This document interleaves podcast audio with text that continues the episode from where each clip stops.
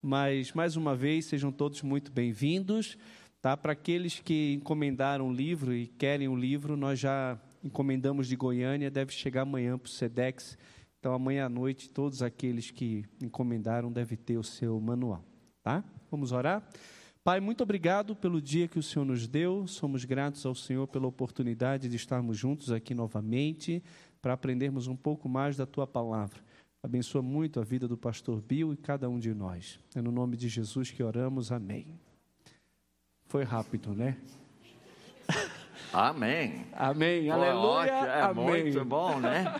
Agora, ele fez igual no domingo. Nós fomos almoçar juntos. Ele tinha tanta pressa para comer. A oração dele foi esse tamanho. Muito bem. Então, boa noite, amados irmãos em Cristo Jesus.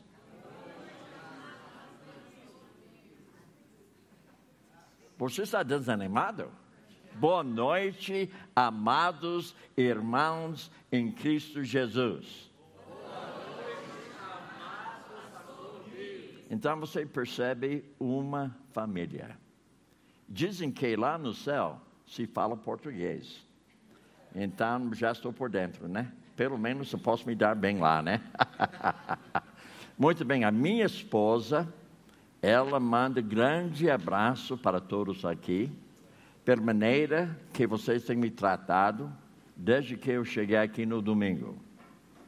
Então, eu estou já criando boas lembranças dessa igreja e dos irmãos aqui. É uma bênção mesmo, fico muito grato pelo carinho, amor e tudo que tem sido feito a meu favor durante esses dias que eu já passei aqui. Agora, hoje à noite, nós temos mais uma aula. E essa aula, ah, você vai para a página eh, 29.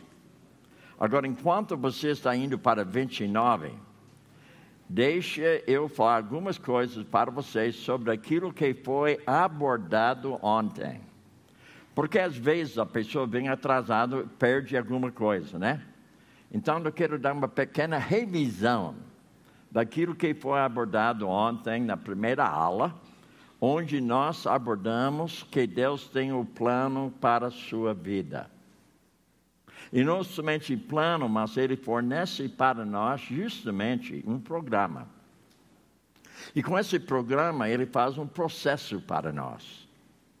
Agora, o que nos motiva é o propósito de Deus, que cada um seja conforme a imagem de Cristo. Então, o que nos anima, na verdade, Romanos 8, 28. Todas as coisas cooperam para bem daqueles que amam a Deus, aqueles que são chamados segundo o seu propósito. Porquanto antemão conheceu, também os predestinou a serem conforme a imagem de Cristo. Então você percebe que o crente não é vítima de ninguém. Então, às vezes, o crente ele acha que ele é vítima de alguma coisa. Mas quando nós entramos na palavra de Deus, nós entendemos que o crente não é vítima. Porque o crente, mesmo a coisa ruim acontece com você, Deus vai fazer com aquilo que seja bom para a sua vida. Isso vai contribuir para seu crescimento espiritual. Então, nós entendemos que Deus nos deu um propósito ser conforme, conforme a imagem dele. Mas também, ele sabe que a gente tem problema. Então, nós entendemos que o, o problema impede ser conformado à imagem de Deus. Se você não lidar biblicamente com o problema. Mas, ao mesmo tempo, o problema contribui para o seu bem, para que você seja realmente conforme a imagem de Cristo. Mas eu preciso lidar biblicamente, correspondendo com Deus, sabendo que eu tenho recursos. Então, na terceira lição, eu vou ampliar sobre esses recursos que nós temos como crente, para você entender que você não é vítima de ninguém. Agora, quando a pessoa se converte, é para crescer. Já pensou se você joga um semente na, na terra e não cresce? Não tem valor nenhum. Mas para crescer, a semente tem que morrer. Então percebe que quando você nasceu de novo, o Espírito Santo invadiu a sua vida, ele implantou a semente que é a palavra de Deus. Crescimento fornece para nós progresso. Esse progresso deve ser visto por todos.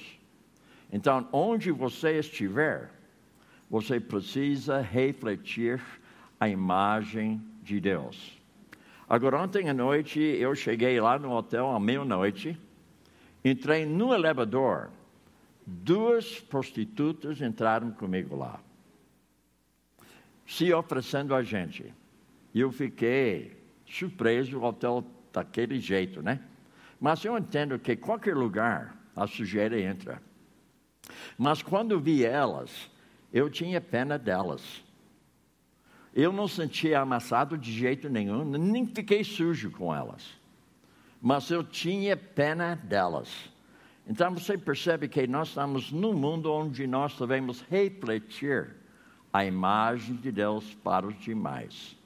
Muito bem, então progresso.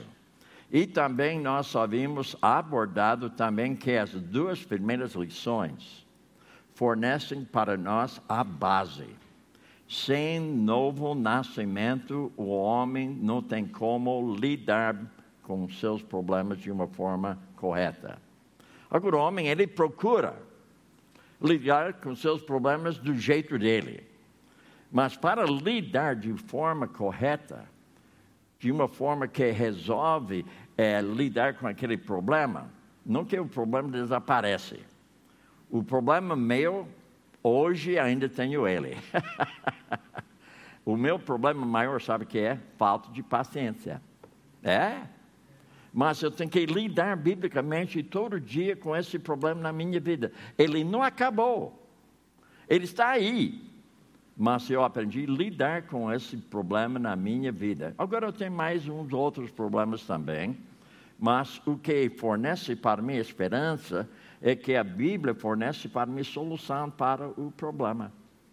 Então, nós entendemos para você lidar com problemas na forma bíblica, você precisa realmente ser uma pessoa convertida.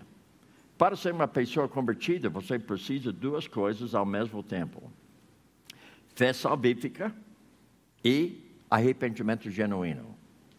Agora, você percebe que ontem à noite eu fiquei nesses duas doutrinas um bom tempo. Porque tem crente que não sabe explicar o que significa fé salvífica, não sabe explicar arrependimento genuíno. Então, quando você não sabe explicar, então não pense comigo, será que você entende o que é para você para a sua própria vida? E por esse motivo, quando você está fazendo evangelismo, você não precisa ter pressa o Espírito Santo vai convencer a pessoa do seu pecado e do julgamento e a justiça de Deus. Você não faz isso, é Ele que faz, o Espírito Santo. Mas às vezes você tem pressa para alguém fazer uma decisão, sem explicar para a pessoa que essa decisão significa fé salvífica, arrependimento genuíno. Muito bem, nós havíamos abordado também umas outras palavras, Senhor. A palavra Senhor significa mestre. E cada vez que você fala Senhor Jesus, você está dizendo: Eis-me aqui. Cada vez que você faz essa oração, Senhor Jesus, me abençoe. Mas antes você fala para ele: Eis-me aqui, me abençoa. Eu estou disposto a fazer a tua obra. Mas tem crente que fala Senhor Jesus nem pensa nisso. Então nós devemos entender que a palavra Senhor tem um significado muito profundo para a nossa vida. Eis-me aqui, para fazer a vontade dEle. E também nós havíamos abordado a palavra crer. Essa palavra crer, duas doutrinas: fé salvífica, arrependimento genuíno. E eu havia lhes falado que o livro de João, o Evangelho de João, não aparece nem uma vez sequer a palavra arrependimento. Mas como você vai evangelizar a pessoa se você não sabe o que é arrependimento genuíno? Então você precisa abordar o assunto de tal maneira que a pessoa compreenda o que ela está fazendo, sabendo que o Espírito Santo vai convencer ela do seu pecado e que a palavra de Deus confronta ela que ela precisa a palavra na sua vida.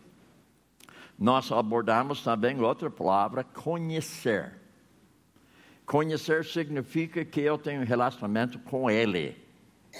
Então, a minha pergunta para você hoje, quando você levantou até 19 e 40, como tem sido o seu relacionamento com Ele hoje? Como ele, o que ele havia falado para você hoje? O que você falou para ele hoje? Como foi é, a sua vida correspondendo com a palavra de Deus diante dele no seu relacionamento?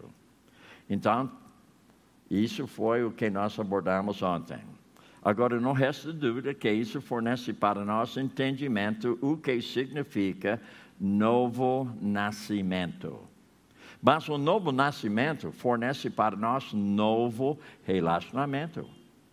Esse novo relacionamento fornece para nós um novo propósito. Esse novo propósito fornece para nós um novo plano. Então é bom notar isso aqui: novo nascimento, novo relacionamento, novo propósito e novo plano.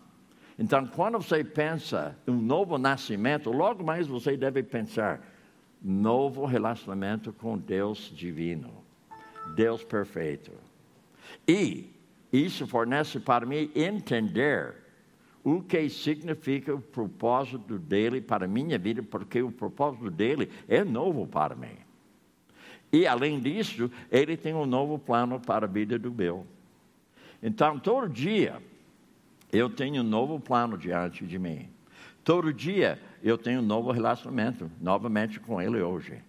Eu não fico vivendo do relacionamento que eu tinha com Ele ontem. Aquilo já foi. Mas eu tenho um novo relacionamento com Ele hoje. Amanhã vai ser mais ainda. Sempre é renovado na minha própria vida. Muito bem, então na página 29, nós vamos então pensar em algumas coisas aqui que facilita compreender o que nós vamos abordar nessa lição. Agora, você lembra que quando a pessoa se converte, o novo nascimento, o novo relacionamento, Filipenses 1,6 nos fala que Deus iniciou uma boa obra em nós. Ele iniciou. Mas isso quer dizer que eu preciso corresponder com aquilo que ele iniciou na minha vida. Então, mais para frente, na sétima lição, eu vou ampliar esse assunto que ele iniciou uma boa obra em você.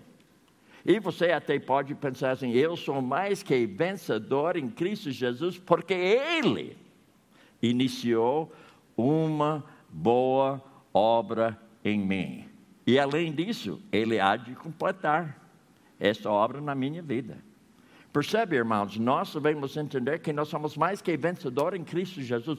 Você não é vítima de ninguém. Agora, nós vamos abordar duas disciplinas necessárias para a vida cristã. Quando falo disciplina, normalmente alguém pensa, alguém vai apanhar porque vai haver disciplina. Mas disciplina não é punição. Disciplina são quatro palavras. A primeira palavra, ensinar.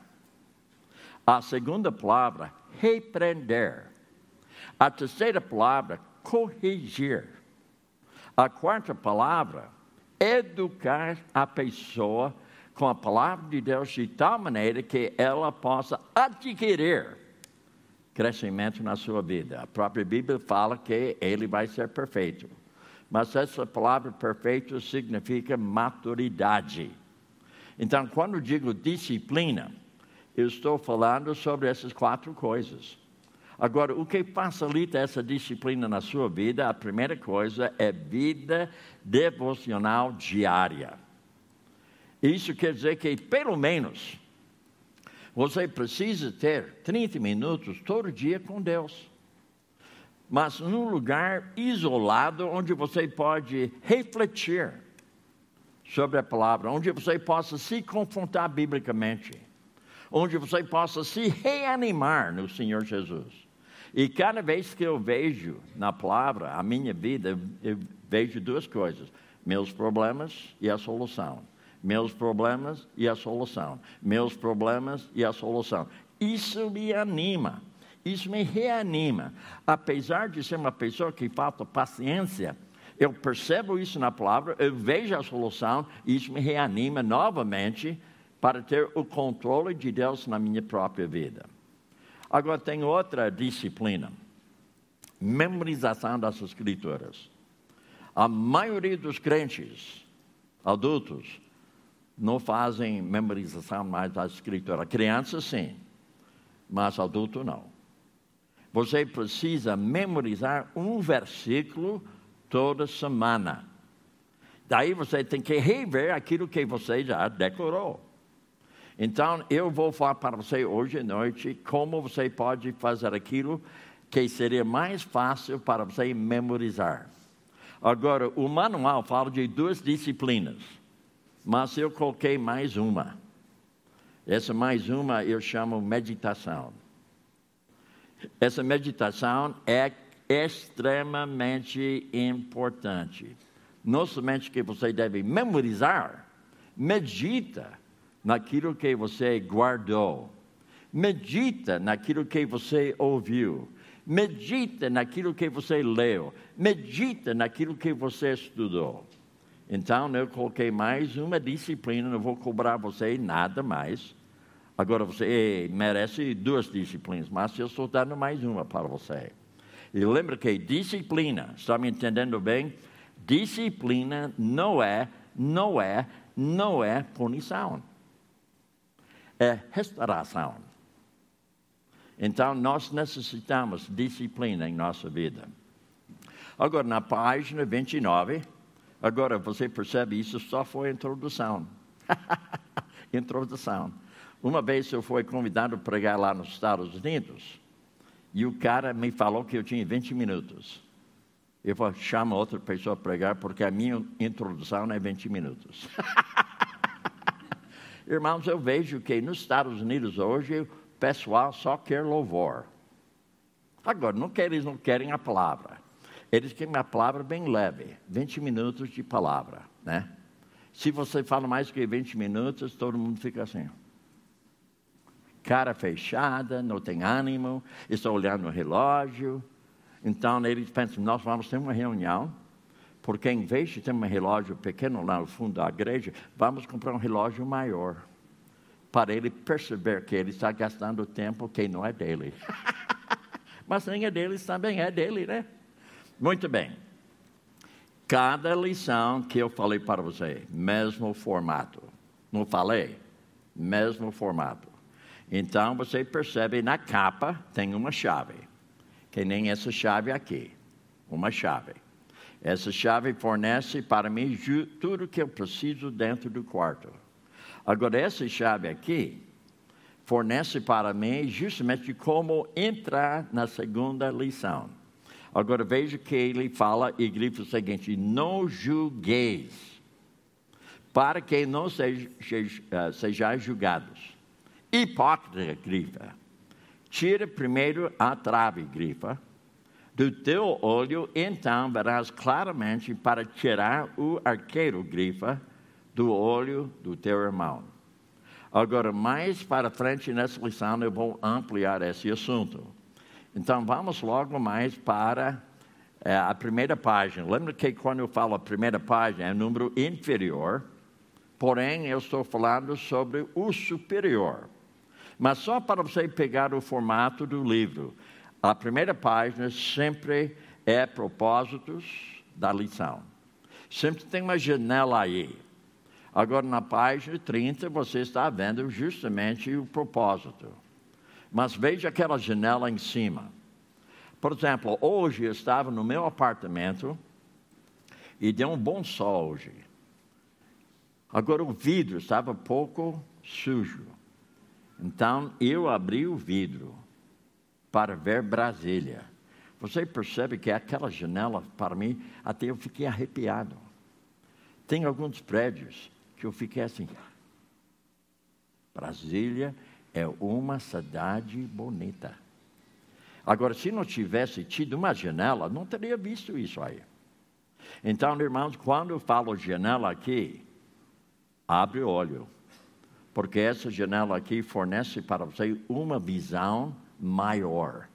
Agora veja, grifo o seguinte: você deve depender somente do poder do plano dos recursos divinos para cumprir os propósitos que Ele tem para sua vida. Então, olhando na janela assim, você está perce percebendo uma visão ampla agora. Logo abaixo, você está vendo o propósito da lição. Grita o seguinte: explicar o processo de mudança bíblica que começa no momento em que você recebe a vida eterna pela graça e misericórdia. Quando se fala graça, algo que você não merece. Quando fala misericórdia, você não recebe o que você merece. Amém, aleluia, amém. Irmãos, eu recebo o que eu não mereço, mas ao mesmo tempo eu não recebo o que eu mereço. Isso deve colocar no seu coração um calor, aquele calor que anima. Só duas palavras: graça e misericórdia. Então, novamente, a vida eterna, pela graça, misericórdia de Deus, e prossegue até que você esteja na presença dele para sempre. Amém, aleluia, amém. Agora veja, letra B. Mostrar a importância da autoconfrontação para o discipulado pessoal e para ajudar outros a mudarem biblicamente. Então, percebe dois propósitos aqui: a sua mudança, você entendendo o propósito de Deus para a sua vida, você lidando com seus problemas de uma forma bíblica, mas o segundo propósito, para você passar isso para uma outra pessoa, para que ela possa compreender novo nascimento, novo relacionamento, novo propósito de vida, novo plano para a sua vida. Mas vem de graça, misericórdia, fé salvífica, arrependimento genuíno e autoconfrontação bíblica é sadio para a sua vida. Quem, quem não se confronta não vai ter saúde espiritual. Precisa confrontação bíblica. Agora, página 31.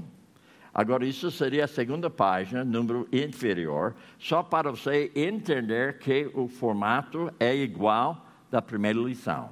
Deu para compreender isso aí? Agora, mais uma vez, outra janela. Isso amplia novamente nossa visão sobre os propósitos, ou seja, princípios de Deus para a nossa vida. Então, grito o seguinte: o seu crescimento em Cristo e aptidão para ajudar outros biblicamente serão proporcionais à sua fidelidade em examinar a si mesmo biblicamente e aplicar a sua vida às verdades de Deus. Opa, muita coisa aí. Já ampliou a sua visão da lição para nós. Uma janela bem aberta. Agora, logo abaixo, você percebe o seguinte: grifa, você deve estabelecer um estilo de vida bíblico. Onde você estiver, com esse uh, estilo de vida bíblico, isso chama a atenção das pessoas do seu redor. Eles percebem que a sua conversa é outra. Eles percebem que seu alvo é outro. Eles percebem que seu propósito de vida é outro. Eles percebem que você tem uma alegria que eles nem sabem o que é. E a alegria do Senhor é a nossa força. Mas eu vejo muito crente sem alegria. Por isso vejo a igreja fraca hoje. Porque ela não está aproveitando que a alegria do Senhor fornece força para a pessoa. Agora, logo abaixo, princípio número 2, grifa o seguinte: você deve estar alicerçado e edificado e firmado no Senhor Jesus Cristo, em nada conformado com o mundo. Paráfrase de Colossenses. Grifa Colossenses 2, 6 a 10. Apenas eu vou ler o versículo 8, que diz assim: Tenham cuidado. Você entendeu o verbo? Tenham cuidado. Imperativo. Não é questão se você tem sentimento. Não é questão se você tem vontade. A questão de você obedecer. Tenham cuidado para que ninguém os escravize. As filosofias vãs, enganosas, que se uh, fundamentam nas traduções humanas e nos princípios elementares deste mundo e não em Cristo. Irmãos, eu digo para você, quando se fala é, traduções humanas e nos princípios elementares deste mundo, está falando sobre humanismo. E psicologia é humanismo, pensamento do homem, não é pensamento de Deus. Na quarta lição, eu vou fazer um contraste entre a boca do homem e a boca de Deus. E você vai fazer uma decisão: eu vou ouvir a boca dele ou eu vou ouvir a boca do homem. Irmão, tem muito crente que fica ouvindo a boca do homem, não a boca de Deus. Lembra que eu falei assim sobre meu livro? Quem? Eu? Deus. O Senhor está falando comigo. Mas muitas vezes você escuta outras vozes, em vez de escutar a voz de Deus. Então veja, tenham cuidado para que ninguém os escravize. Filosofias vãs, enganosas. Agora, vai para a página 32. Página 32, você vai ver então que nós vamos ampliar aquele princípio. Nós nem abordamos o princípio número 3, mas nós vamos ampliar agora o segundo, ou seja, o segundo princípio do manual.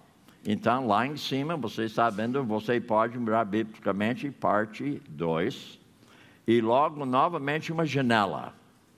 Às vezes a pessoa fica enjoada de janela, mas eu fui na casa de Adão hoje, eu vi que cada quarto dele tem janela. Então não é comum, não é incomum de ver janela no manual. Cada assunto tem uma janela. Cada quarto na casa dele tem janela. Na sala, na cozinha, no quarto. No banheiro não, não vi é, janela lá, mas pode ser que tem, mas eu não vi. Agora veja bem essa janela comigo e gripa.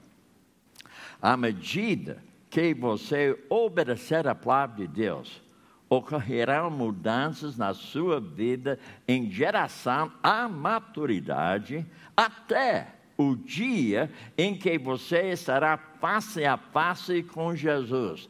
Amém. Aleluia. Amém. Ele diariamente está fazendo mudanças na minha vida de acordo com a vontade dele. Eu não sou perfeito, mas eu sou constante com o Senhor. E todo dia há crescimento. Todo dia eu aprendo mais a andar com Deus. Agora veja logo abaixo, algoritmo, mas no número um grita o seguinte: o processo de mudança bíblica permanente tem início quando você se converte ao Senhor Jesus Cristo. Grita também letra A, a perspectiva de Deus e a segurança que você tem. Agora vamos para algumas itens aqui. Número um, grifa. Você é declarado justo por meio de Jesus Cristo pela fé salvífica, fé salvadora, fé genuína, fé da verdade. Agora, número dois, grifa. Você tem paz com Deus porque foi reconciliado com Ele por meio de Jesus. Eu não sou inimigo de Deus. Eu sou amigo dele. Imagina, o Bill, pecador, amigo de Deus, o Criador. Então, isso já me anima, só essa linha que você tem paz com Deus porque foi reconciliado com Deus e com Ele por meio de Jesus, você é amigo de Deus. E você fica assim. Quando eu conheci a minha esposa, foi ótima. Mas o que eu gostei mais que ela minha amiga. Quando eu converso com ela, ó, ó, ah, sabendo a diferença? Ela, minha amiga. Irmãos, eu digo, Deus é meu amigo. Isso fornece para a gente uma alegria. Imagina! Deus Todo-Poderoso, Deus Onisciente, Ele conhece tudo, mas Ele me chama de amigo. Sim, eu sou servo dele, mas Ele me chama de amigo. Oh, eu fico arrepiado. Não somente amigo, mas irmão dele. Agora, vai para número 4, grifa. Você recebeu o dom da vida eterna e a certeza de que a obra de Deus na sua vida prosseguirá até que você esteja na presença dele. Número 6. Como filho de Deus, grifa, você é uma nova criatura. Número 7, grifa. Você tem a promessa de Deus, a promessa de que Deus o capacitará para lidar com qualquer tipo de problema que venha a surgir na sua vida. A maioria dos crentes não acredita nisto. A pessoa que se chama bipolar, ele acha que a Bíblia não fornece nada para ele, mas eu digo que a Bíblia tem resposta. Inclusive, você que sabe que todo crente é bipolar, porque você tem duas naturezas, né? Natureza de Deus e a sua própria natureza. Então, todos nós aqui bipolares, todos nós. Então, nós temos solução, não tem? Tem ou não tem? Você acordou lá no fundo? Tem ou não tem? Ah, ótimo, muito bem página 33, grifo 9. Você pode andar seguro porque Jesus nunca o abandonará. Onde eu estiver, Ele está. Onde eu fiquei, Ele ficou. O que eu achei interessante, eu saí do meu país, Ele veio comigo, mas ao mesmo tempo Ele ficou lá com minha esposa. Onde eu estiver, Ele está. Agora, veja a letra B e grife a suficiência de Deus e os recursos que você possui. Grife então, número um, o Espírito de Deus habita em você. Número dois, a palavra é totalmente suficiente para transformá-lo. Número quatro, grifa, o Senhor Jesus Cristo estará sempre ao seu lado. Na próxima lição, eu vou ampliar esse assunto da suficiência de Deus. Agora vai logo abaixo, letra D, e grita o seguinte: O plano de Deus e a sua obediência a Ele, após a sua conversão a Jesus, você pode mudar biblicamente, obedecendo às diretrizes bíblicas para alcançar tais mudanças. Isto eu chamo solução para o seu problema. Agora veja o número um, grifa. A mudança bíblica que Deus inicia, sustenta e completa de modo soberano na sua vida, relaciona-se sempre à sua obediência à palavra. Não tem caminho curto. Você precisa corresponder com a palavra. Você precisa vida devocional diária. Você precisa memorizar as escrituras. Você precisa estudar a Bíblia. Você precisa ler a Bíblia. Você precisa meditar nela. E você precisa obedecer naquilo que você meditou. Número dois, grifa. Um compromisso de agradar a Deus. Irmãos, 2 Coríntios 5,9 me fala claramente o propósito da, para o Bill é agradar a Deus, não as pessoas. Eu não agrado a minha esposa. eu agrado a Deus. Mas eu sou agradável a ela, porque estou agradando a Deus. Não que eu agrado ela todo dia, porque ela às vezes precisa ser corrigida. Mas está sendo agradável para ela. Eu estou sendo fiel para ela. Deu para compreender? Então, não é para você agradar as pessoas, é para você agradar a Deus e você seja, então, agradável onde você estiver com as pessoas em volta de você, mesmo que não seja crentes, mas também talvez seja incrédulos. Agora vai para a página 35. Agora, essa página aqui ninguém gosta. Cada vez que eu dou essa aula sobre essa página, todo mundo fica cara fechada. Agora veja bem. A janela novamente, você percebe que está cheia de janela, né? Cada vez a janela dá uma visão para vocês sobre o assunto. Grifo o seguinte na janela: o discipulado requer um autoexame constante de acordo com a palavra de Deus. Agora, logo abaixo, fala o seguinte: as perguntas abaixo vão ajudá-lo a avaliar a sua fidelidade como discípulo de Cristo. Para cada questão, atribua uma nota a si mesmo numa escala de 1, infidelidade, a 10, fidelidade perfeita. Seja qual for o seu nível atual, fidelidade, lembre-se que Deus o ajudará a concretizar as mudanças necessárias para conformar a imagem do seu Filho Jesus Cristo. Todas as características do discipulado aqui mencionadas serão tratadas durante o curso. Os passos bíblicos pelos quais essas características podem ser introduzidas na sua vida também serão explicadas. Então vamos ver somente três perguntas aqui. A primeira pergunta: Você está olhando? Olha aqui para mim. Todo mundo. É você também, por favor, olhe para mim. Agora veja bem. Você é um praticante da palavra? Não me fala. Deus já sabe, Ele quer que você saiba. Você é, não é? Agora, veja bem, Ser praticante da palavra requer ouvir a palavra de Deus e andar sempre de acordo com ela para receber as bênçãos do Senhor. Então você está ouvindo a palavra hoje à noite. Mas a questão andar de acordo com aquilo que você está ouvindo. Agora veja, a palavra é perfeitamente apropriada para dirigir cada área da sua vida ensinando, repreendendo, corrigindo, treinando, equipando você para que amadureça em Cristo. Mais uma vez, olhe para mim.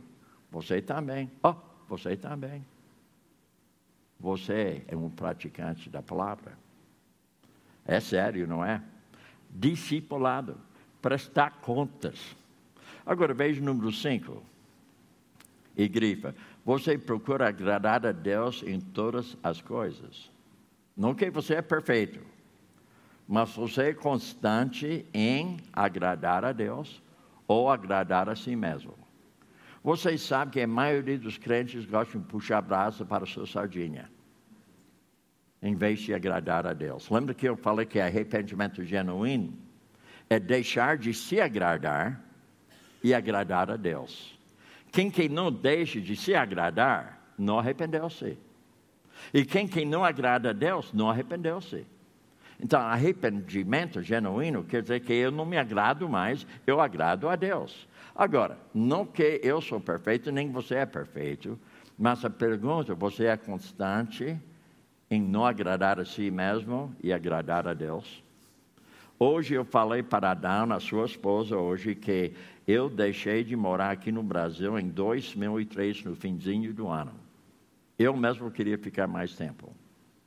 Para mim, eu teria ficado a vida toda aqui. A minha esposa nunca reclamou. Ela gosta, ela ama o Brasil. Mas eu percebi algo dela.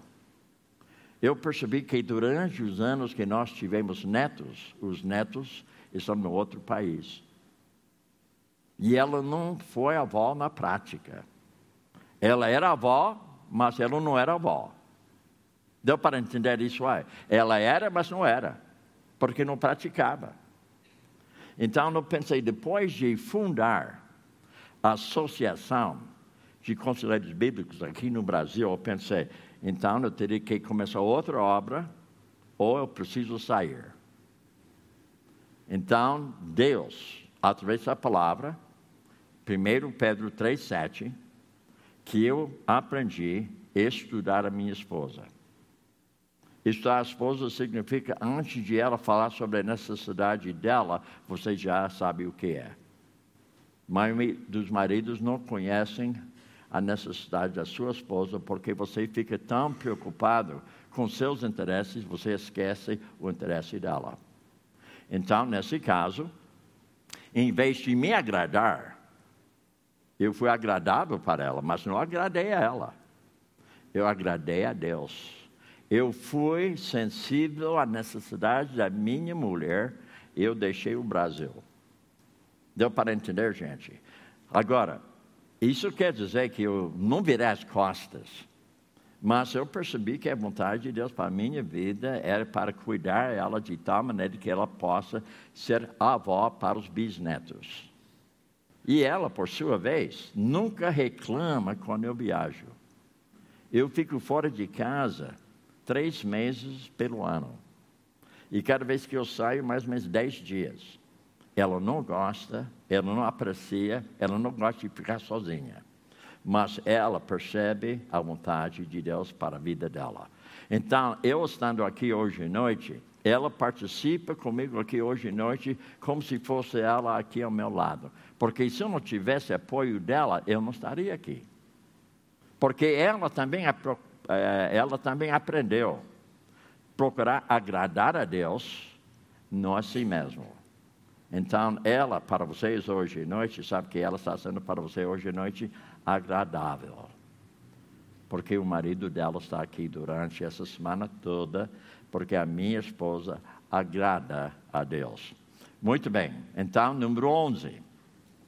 Você está pronto em todo o tempo para dar testemunho da esperança que há em você, vivendo de modo que glorifique a Deus, buscando reconciliar outros com Deus e discipulando-os para andarem nos caminhos dele.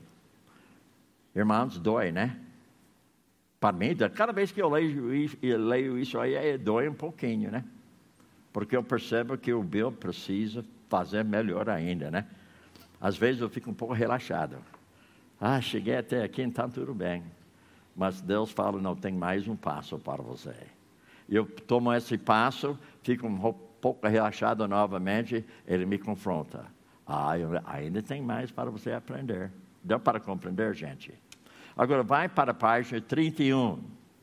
Agora eu sei que você está pensando. Porque eu pensei a mesma coisa quando eu fiz o curso. Porque ele vai e vem, vai e vem, vai e vem. Porque ele não fica onde nós estamos. Lembra que eu falei sobre formato? Primeira página, propósitos, conteúdo. A segunda página, princípios. E depois os esboços que ampliam os princípios. Então, eu já ampliei princípio número dois. Então, é, realmente é, faz razão voltar para página 31, porque tem mais um princípio. Deu para entender? Sacou bem? Ok.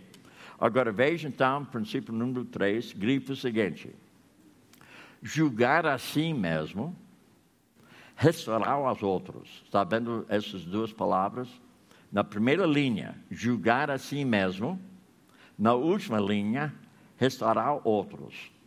Grifa também Mateus 7, 1 e 5 e Gálatas 6, 1 a 5. Agora, eu vou. Como?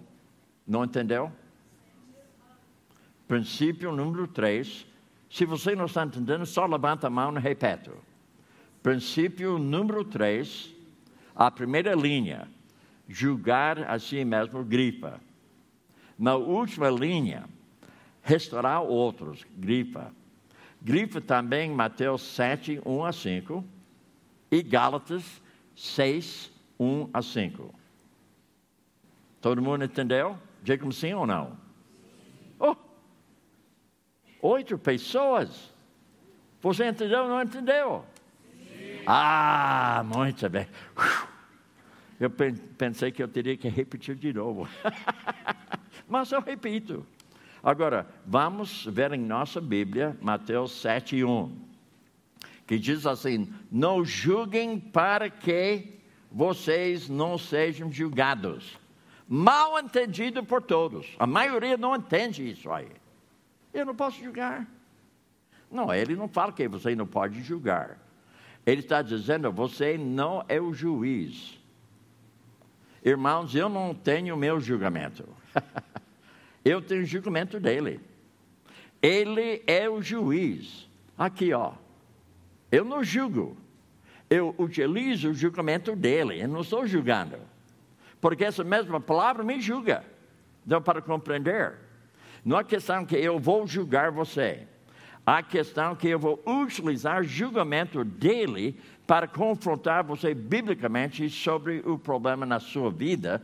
Porém, todavia, antes, verso 5 fala: hipócrita, tira a trave. Antes de eu utilizar o julgamento de Deus na vida de uma outra pessoa, eu preciso fazer o julgamento do Bill utilizando a palavra do juiz. Ele é o juiz, ele nos julga.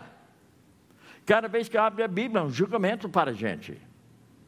Mas, ao mesmo tempo, a solução para aquilo que ele julgou. Então, quando você está lendo este trecho bíblico, não sai daqui pensando que você não pode julgar. Você não pode julgar seu julgamento. Mas você pode utilizar o julgamento dele, porém, você precisa se julgar primeiro.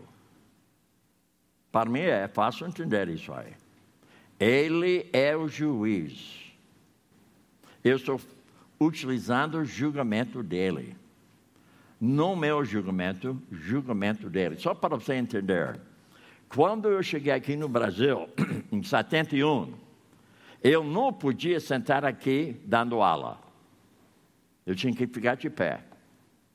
Com paletó, gravata, camisa, manga comprida no calor, não tinha ar-condicionado. E eu pensei comigo, mas o brasileiro é doido mesmo. Clima tropical. Eu fui lá em Manaus, todo homem lá que pregava, você sabia quem vai pregar pelo o terno dele. Ninguém usa, só ele e os diáconos. os outros eram pecadores. Mas você com terno, você não é tão pecador como o outro. Isto, gente, me escuta bem, isso é julgamento do homem. Agora não sai daqui que eu falei mal de eterno, não falei mal de eterno. Eu estou passando para você justamente um, um contraste entre a boca do homem e a boca de Deus. Eu não faço julgamento meu, porque ele fala, não julgueis.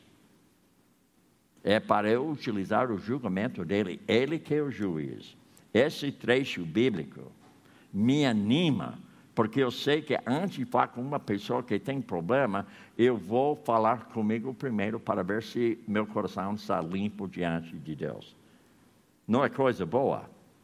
Deus, olha, Ele tem resposta para todas as coisas. Agora, tem outro trecho aqui também. Gálatas 6, 1 a 5. Então, eu vou frisar algumas coisas aqui. No verso 1, irmãos, se alguém for surpreendido em algum pecado, vocês que são espirituais, ok, seja, você já se julgou, você já tirou a trave, deverão restaurá-lo com mansidão, cuide-se, porém cada um para que também não seja tentado. Na minha igreja, há um mês passado, tinha é, um líder da igreja que cometeu adultério. Ele é uma pessoa que todo mundo amava. Ele é uma pessoa que ele é, podia julgar as outras pessoas com até o julgamento de Deus, mas ele não se julgava. Ele foi enganado. Quando ele começou a pensar sobre essa outra irmã da igreja, fez três anos que ele estava namorando com ela só na cabeça dele. Depois de três anos, ele começou a namorar com ela, escondido. Agora, ele foi disciplinado, mas não punido.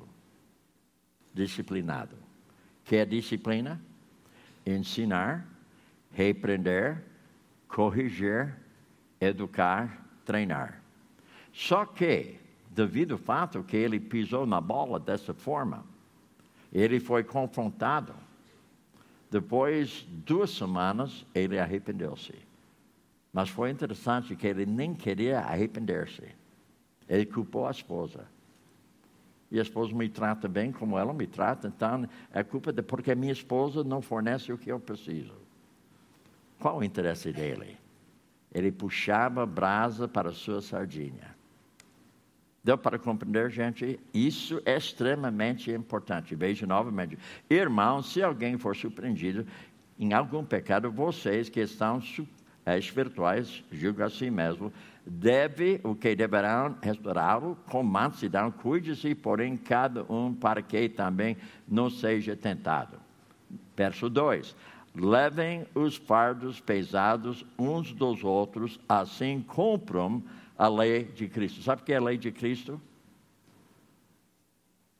Amará teu Deus, amará teu próximo. Amará teu Deus, amará teu próximo. Isto é a lei de Cristo. Agora veja então verso 4. Cada um examine os próprios atos. Não combina com Mateus capítulo 7? Combina ou combina? Combina ou não combina? Combina ou não combina? Ah, muito bem. Agora veja então verso 5. Pois cada um deverá levar a própria carga. Agora, antes falou que eu devo levar a carga do outro, não fala. Isso seria discipulado. Eu estou ajudando ele para um dia ele possa levar sua carga, para que ele possa também ajudar outra pessoa a levar sua carga. Deu para compreender? É discipulado aqui, gente. Por isso se chama discipulado em profundidade. Muito bem, vai para a página 36. 36, e nós vamos então tratar. É, Deixa eu chegar lá. Agora, lá, a rodapé, você está vendo um versículo já por extenso aí. Está vendo lá embaixo, na rodapé? Que versículo é? Hebreus 5, 14. Está vendo isso aí? Grifa o seguinte: Mas o alimento sólido é para os adultos, para aqueles que, pela prática, têm suas faculdades exercitadas para discernir, para discernir não somente o bem, mas também o mal. Agora, a maioria não sabe o que significa mal. Quando você fala algo mal, você pensa coisa mais feia, não pensa? Isso é mal. Né? Qualquer coisa que está oposta a Deus é mal. Você pode ter duas escolhas diante de você Todas as duas são escolhas boas, mas só tem uma que é sábio para você. Deu para entender? Por exemplo, quando Deus, quem? Eu? Deus, o Senhor está falando comigo? Eu resolvi ir para a Bolívia. Quem ia me acusar de estar fora de vontade de Deus? Se eu tivesse falado para alguém, eu vou para a Bolívia, quem vai me dizer que eu não posso? Mas não era vontade de Deus. Coisa feia não é feia. Mas o fato que não foi vontade de Deus para mim foi mal. Agora eu não saio daqui dizendo que eu falei mal da Bolívia. Mas, depois, nem, eu vou para o Japão. Quem ia me acusar de estar fora de vontade de Deus indo para o Japão? Mas não era vontade de Deus para minha vida. Mas eu escolhi, né? Eu vou para o Japão. E depois, Deus colocou de uma forma tal que eu entendia que o bem para o meu era o Brasil. Era o Brasil. E antes de chegar aqui, lá nos Estados Unidos, a minha professora de, uh, de línguas falou para mim o seguinte: Bill, você não vai, não vai, não vai, não vai para o Brasil, porque você não vai, não vai aprender a língua portuguesa. Você tem língua de madeira. Isso que ela falou para mim. Agora, língua de madeira eu tenho. Mas eu passei lixa, né? eu falei para ela o seguinte: ela estava olhando para mim sério. O nome dela era Lali. Então eu falei: Lali, você sabe que eu tenho boca, dente, língua, cabeça, eu vou falar. Irmãos, quando cheguei aqui, eu chorei, eu chorei, eu chorei, porque eu pensei que ela foi certa, né? Porque foi tão difícil, eu chorei. Mas um dia eu pensei, eu vou comprar uma canoa e um motor de uh, polpa, né? E eu vou sair de Manaus e eu vou somente andar pelo rio lá. Eu fui falando com os caboclos. E todo mundo ficou. Esse gringo, ele sabe ler português, mas ele não sabe falar. eu vou na casa deles, eu fiquei. Então, eu li a Bíblia, todo mundo fica em volta de mim. Os caboclos não sabem ler, mas fala. Eu não falo, mas eu sei ler. e foi assim que aprendi. Deu para entender? E todo mundo pensou, o Bill é doido, ele vai lá nem fala. Porque ele está indo lá, ele nem fala, o que ele vai fazer lá? Leitura. E eles falaram comigo, não entendi nada. Mas depois, algumas semanas, eu comecei a entender algumas coisas. Então, por que eu estou falando isso para você? Porque nós temos muita escolha diante de nós. Você precisa de discernimento. Veja que ele fala, mas o alimento sólido para os adultos, para aqueles que, pela prática, têm suas faculdades exercitadas para o quê? Discernir. Certa vez na minha igreja, um senhor chegou a mim, ele pediu oração. Bill, amanhã tenho que fazer uma decisão. Você poderia orar por mim, que eu tenho discernimento? Eu vou, antes de orar, eu quero fazer uma pergunta. Você pratica a palavra? O que isso tem a ver com oração? Veja aqui. Eu vou orar para você ter discernimento, você não obedece a palavra, não vai acontecer. Você percebe, gente? Então, ele ficou assim comigo. Eu falei, irmão, eu posso orar, mas não vai ter sentido para você se você não pratica a palavra, porque a Bíblia fala você não vai ter discernimento se você não pratica a palavra. Hoje, ele é um grande amigo meu, ele aprendeu. Ele fala a mesma coisa com os outros agora. Então, todo mundo sabe lá na minha igreja, se pede oração do Bill, ele vai confrontar você. mas numa boa. Ok. Agora, eu quero dar uma ilustração para você aqui.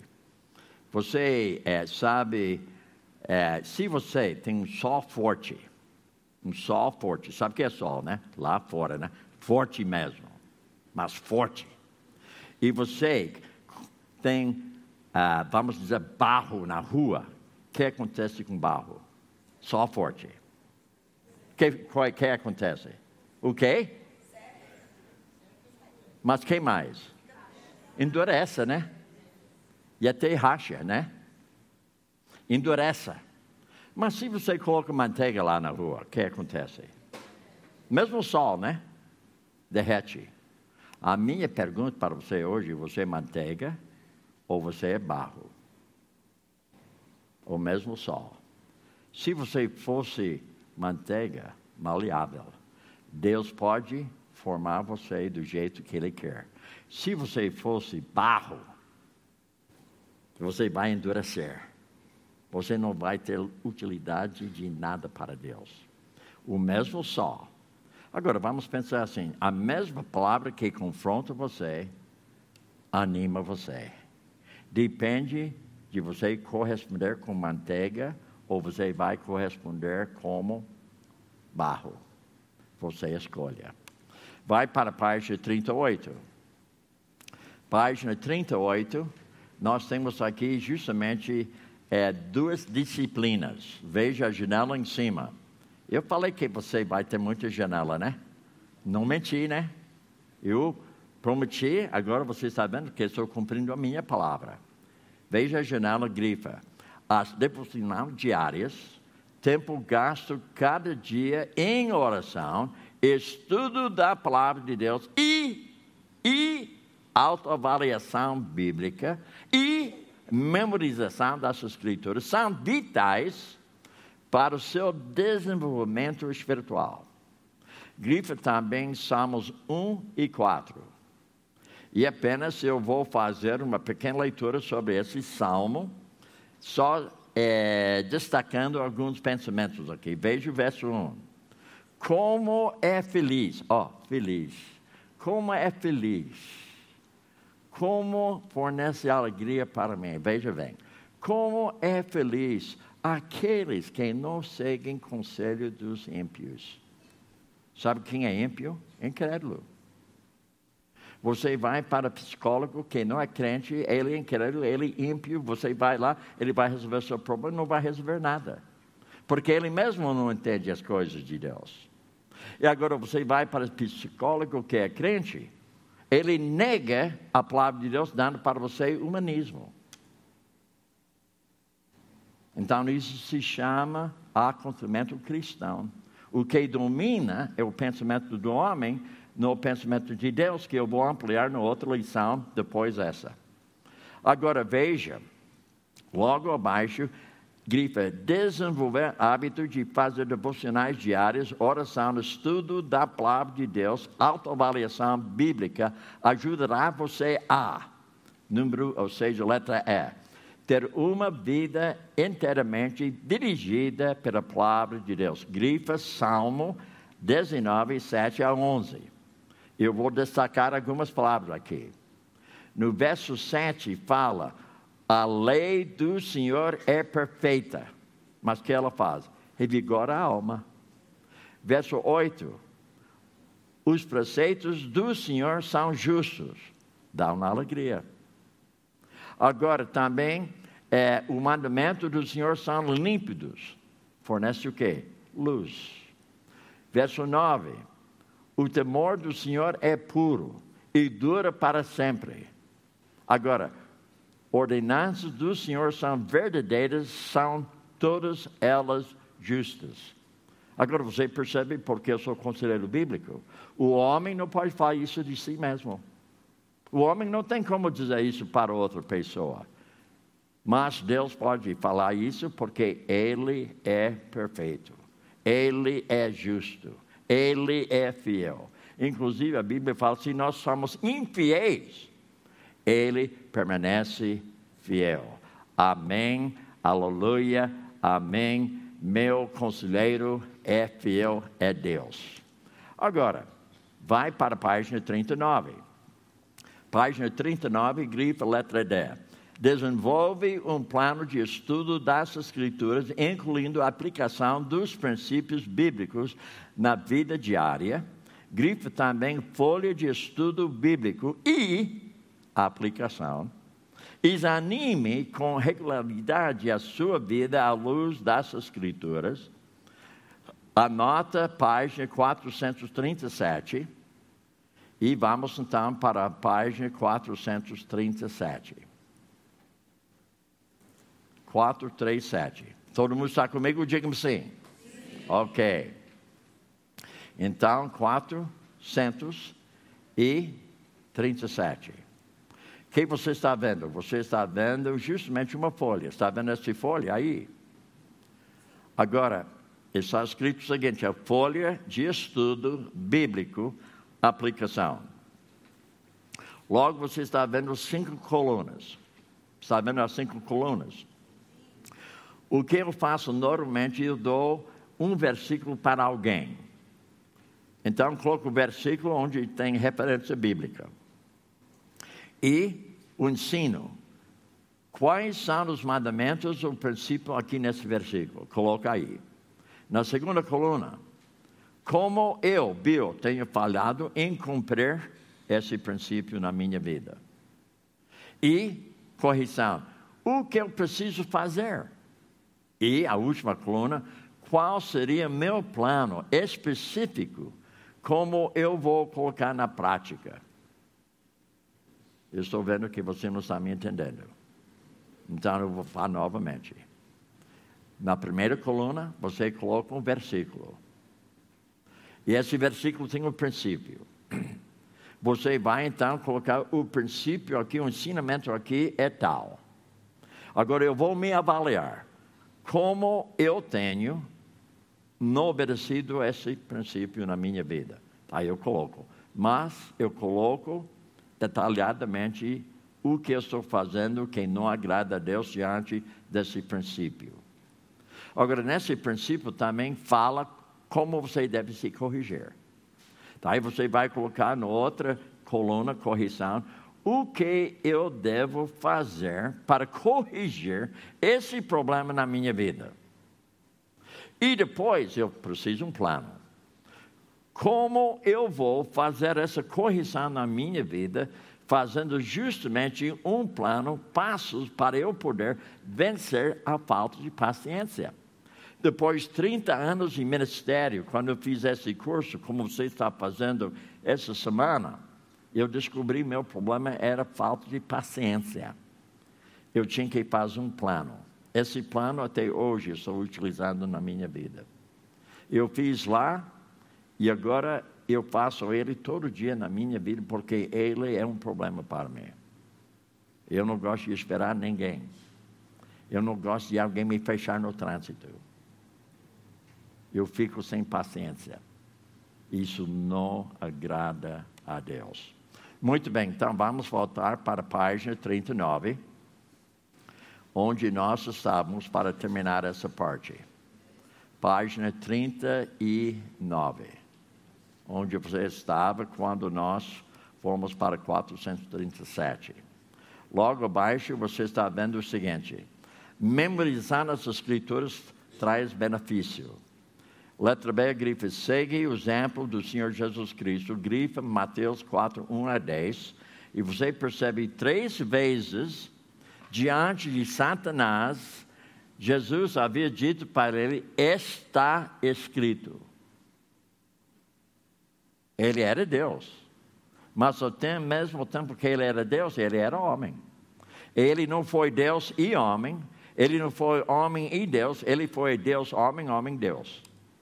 Então, ele colocou valor em utilizar a palavra de Deus, mesmo sendo Deus, ele falou, falou para o diabo três vezes: está escrito.